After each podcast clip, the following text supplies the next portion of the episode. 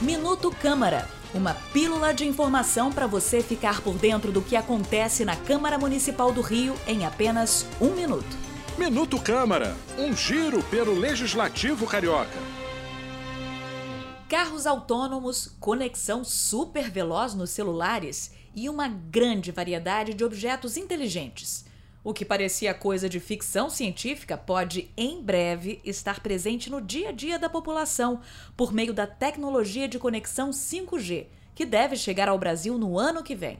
Mas essa tecnologia tem alcance menor que o sinal de celular convencional e, por isso, precisa de cinco vezes mais antenas de transmissão.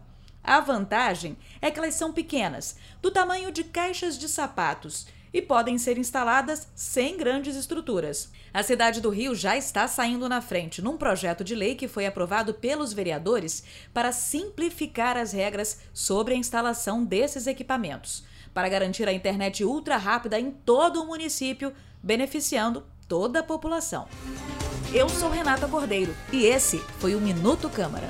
Minuto Câmara. Um giro pelo Legislativo Carioca.